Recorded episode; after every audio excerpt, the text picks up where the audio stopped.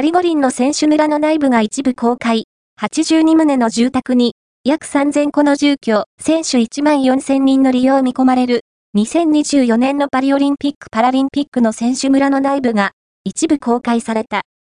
選手村は、セーヌ川沿いのサッカー場70個分の広大な敷地にあり、82棟の建物には約3000個、1個あたり2人から8人が宿泊できる。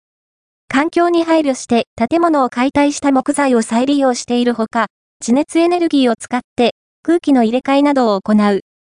選手が実際に使用するベントは、東京オリンピックと同様、段ボールでできている。